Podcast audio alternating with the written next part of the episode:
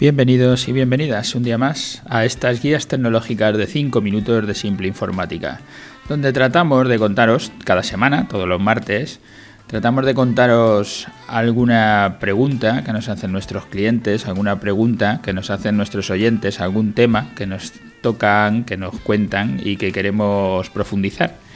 En estos días estamos hablando sobre el tema del kit digital. Hicimos un programa contando qué era, que os recomiendo escuchéis. Luego hicimos uno de profundización, el episodio 379, el podcast 379, que hablábamos del comercio electrónico en concreto.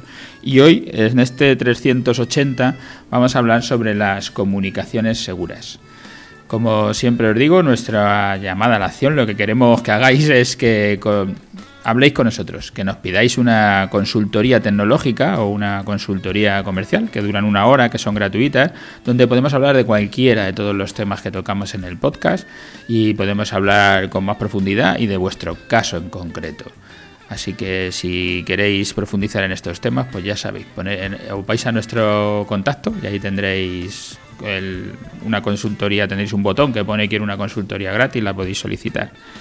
En este programa, el 380 de comunicaciones seguras, lo que hablamos eh, por orden de cómo están ordenados en nuestra página web, que el, segundo es este de comunicaciones seguras, lo que quiero contaros un poco es de qué trata, porque si entráis en más información en nuestra propia página, pues veréis que os contamos por proporcionar a las empresas beneficiarias seguridad en las conexiones entre los, entre los dispositivos de sus empleados y la empresa.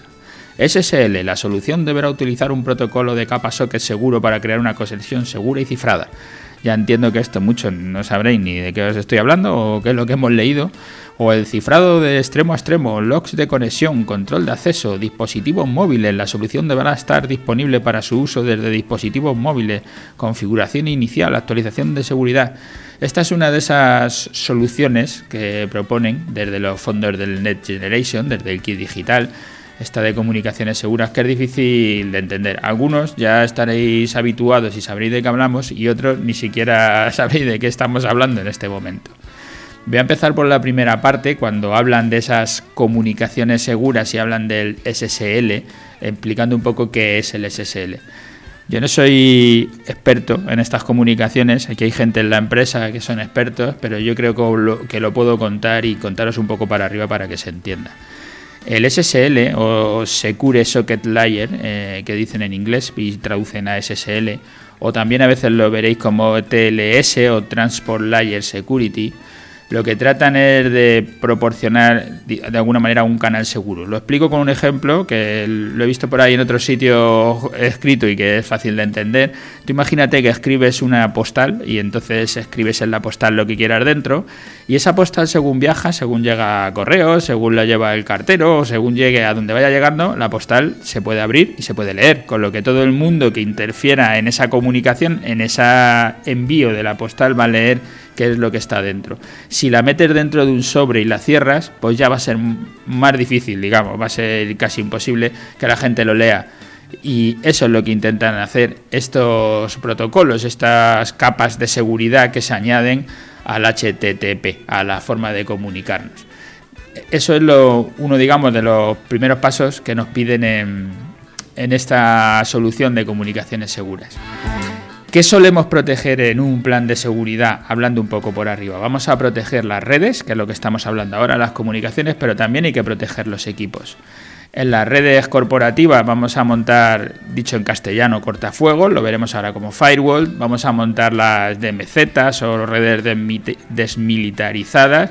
Vamos a montar VPNs o redes virtuales, una red que tú montas para comunicarte y que la gente no pueda mirarte, IDS, IPS, pero también vamos a, tener que securizar los puestos de trabajo con antivirus, con la identificación de roles de cada uno de los usuarios, con políticas de seguridad, con cifrado de la información y vamos a tener que también securizar la, seguridad de las infraestructuras, nuestras propias bases de datos, las bases de datos que estemos utilizando, los controles de acceso a las plataformas, porque podemos sufrir ataques de red, de nifado de paquetes, ataques de man in the middle, hay montones de fórmulas que pueden atacarnos. Y los móviles. Los móviles, eh, pueden sufrir escucha, suplantación, espionaje industrial, ahí puede haber pérdida de información. Se necesita proteger los canales de comunicación no controlados por la organización.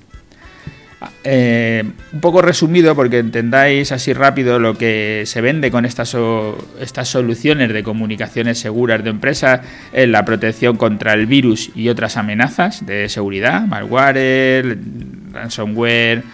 Lo que se intenta también es hacer el bloqueo de correos no deseados para intentar evitar también ataques de alguna manera, que muchos de ellos acaban siendo ataques de, ingeniería social, de hablar con una persona y pedirle sus contraseñas que al final te la den. El acceso remoto a tu red virtualizada desde cualquier lugar. Ese control de accesibilidad a través de autentificación y la seguridad de archivos antes de descargar. Dentro de las comunicaciones seguras, como os decía, tendremos eh, em, una fórmula fácil de estar haciendo Veo que voy por los seis minutos y por eso voy un poco. y no quería hablar deprisa de, todo esto que son complejos. El firewall o, el cortafuego, lo que intentamos es que no lleguen comunicaciones extrañas adentro, los proxies de aplicación, la HTTP, HTTPS, SMTP, FTP. Es que todo esto, claro, va lleno de siglas que estamos utilizando a diario en nuestros ordenadores y muchas veces ni siquiera sabemos que lo estamos haciendo la protección contra intrusiones, bloqueos de DDoS, el control de las propias aplicaciones para la, defensa de reputación, no sé, es que son muchas cosas y estoy ya en los seis minutos. Este es un tema que es súper complejo, creo que lo tocaré con más detenimiento, a lo mejor, o lo haré partes para luego volver a tocarlo. Pero en principio, para que entendáis un poco por arriba qué es este tipo de solución que se está ofreciendo en el kit digital, pues creo que con esto he contado un poco, no sé si se entenderá mucho, pero bueno, lo he intentado. Gracias a todos los que nos escucháis a diario por estar ahí, por, seguirnos todos los días y gracias por dejarnos vuestros me gustas o de hacernos alguna mención en alguna de vuestras redes para que más gente nos conozca y para que más gente podamos ayudar a entender todo esto de la informática que ya veis, como hoy, que no es fácil. Gracias y hasta el martes que viene.